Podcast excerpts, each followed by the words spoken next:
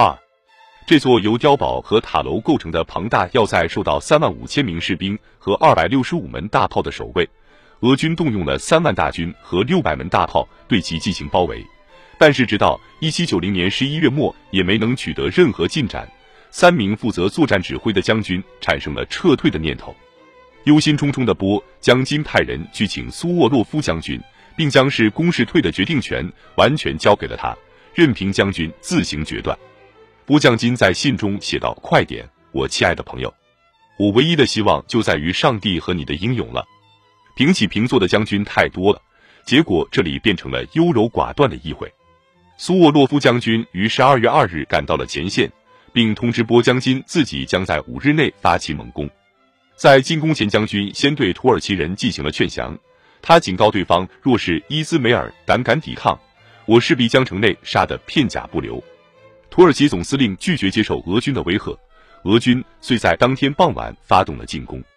碉堡上、城门口、大街小巷里的土耳其人，甚至城内的家家户户，都对俄军发起了英勇的抵抗。然而，在俄军气势汹汹的攻势下，他们彻底被击垮了。曾在进攻前对全体将士做出承诺的苏沃洛夫将军没有食言，他任由自己的部下在城内大肆劫掠了整整三天。一七八八至一七九零年间，俄国分别在南北两地进行了两场战争。一七八八年六月，瑞典国王古斯塔夫三世看到眼前出现了机会，瑞典终于有望收复一个世纪前被彼得大帝夺取的土地了。俄国人将大部分兵力集结在南方，古斯塔夫难以抗拒这种诱惑。他的目标在于收复芬兰大公国，消除俄国在波罗的海诸省的势力。他夸张地表示，一旦失败，他将效仿一个世纪前克里斯蒂娜女王的做法，放弃王位，皈依天主教，在罗马了此余生。一七八八年七月一日，凯瑟琳收到了古斯塔夫发来的最后通牒，对方要求俄方归还之前瑞典在波罗的海的领土。并且执意要求凯瑟琳答应瑞典对俄国和土耳其进行调解，将克里米亚及1768年俄土战争以来俄国从土耳其手中夺走的其他领土均归还给奥斯曼土耳其帝国。在这封充满挑衅的信函中，古斯塔夫还宣称自己曾向凯瑟琳提供过帮助，因为在俄国对土耳其的第一次战争中，以及普加乔夫掀起大规模叛乱时，他没有对俄国发起攻击。这番话对凯瑟琳而言不至为奇耻大辱。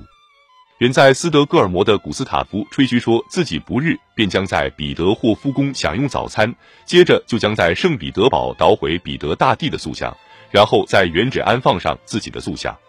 凯瑟琳将这份通牒看作来自约翰·法斯塔夫爵士的愚蠢遗书。在给波将金的信中，他称这位国王披甲戴盔，浑身插满羽毛，并说：“我究竟犯了什么错？”上帝竟会用瑞典国王这么一个不中用的东西来教训我。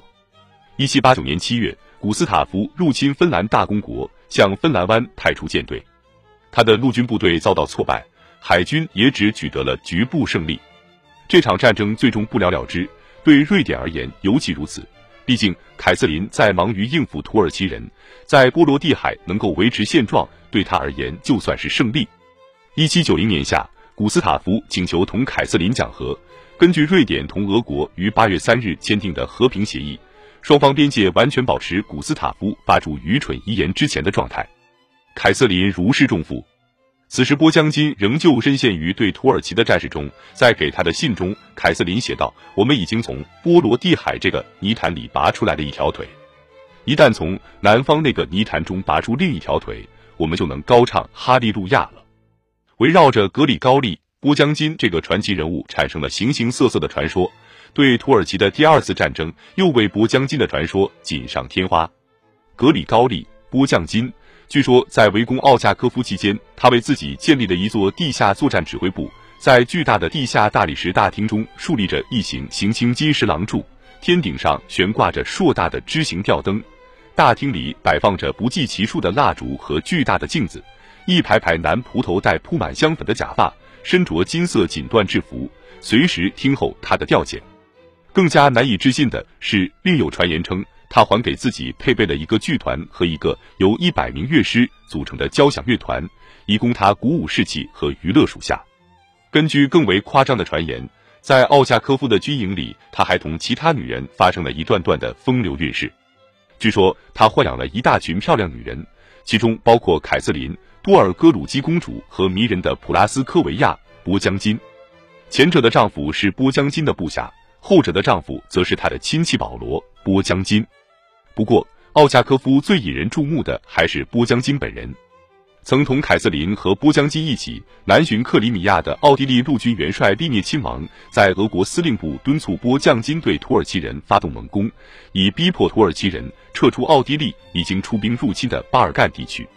拖延了一段时间之后，波江金还是拒绝了这个请求，但利涅仍旧被面前这个男人所深深的折服。在给圣彼得堡的朋友塞古尔的信中，他写道。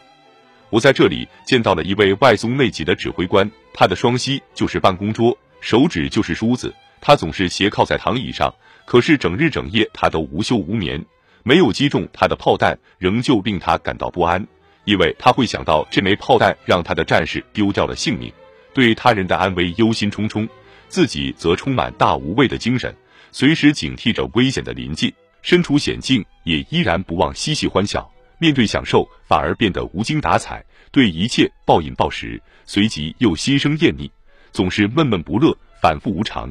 他是一位深刻的哲学家，一位平易近人的大臣，一位卓越的政治家，宽宏大量，对自己遭受的伤痛寻求谅解，对不公正的事情能立即进行纠正。畏惧魔鬼时，他心怀对上帝的爱，一边对可爱的女人挥手致意，一边在胸口划着十字，从女皇那里得到无数馈赠。随即便将其转赠他人，出手大方，拥有惊人的财富，同时又一贫如洗。个人好恶令他总是对万事万物抱有偏见，对将领们聊着上帝，对主教们谈着战术，从不读书；对谈话的另一方却穷追不舍，要么极其随和，要么非常凶残。其行为做派不是最迷人的，便是最令人反感的。粗鲁的外表下掩藏着最仁慈的心，要么如孩童一般渴望拥有一切。要么像伟人那样凭空创造一切，不是在咬自己的手指，就是在啃苹果或无精；不是在训斥部下，就是在哈哈大笑；不是在忙着胡闹，就是在忙着祷告。他会将二十名侍卫召到自己身边，对他们一声不吭，也不在乎他们饱受严寒之苦。虽然他自己看起来倒是一副少了皮衣便活不下去的样子，他要么打着赤足，要么他拉着拖鞋。回到家中，他总是佝偻着身子。面对将士，他绝对如阿伽门农站在希腊诸王中间一般高大、挺拔、骄傲、英俊、高贵和庄重。他究竟有何魔力？天赋、生而就有的能力、超凡的记忆力、与生俱来的谋略、征服所有人的技巧。因此，他人也对他施以慷慨、仁慈和公正。他对人性了如指掌。有关俄土战争，还有另外一个故事，这则传言的确属实。很少有人能将这则故事的主角同俄国女皇凯瑟琳或是格里高利·波江金联系起来。这个人就是被美国人称为美国海军之父的约翰·保罗·琼斯。琼斯出身卑微，死时孤苦伶仃，被世人彻底遗忘。然而在世时，他的确得到了自己梦寐以求的声名。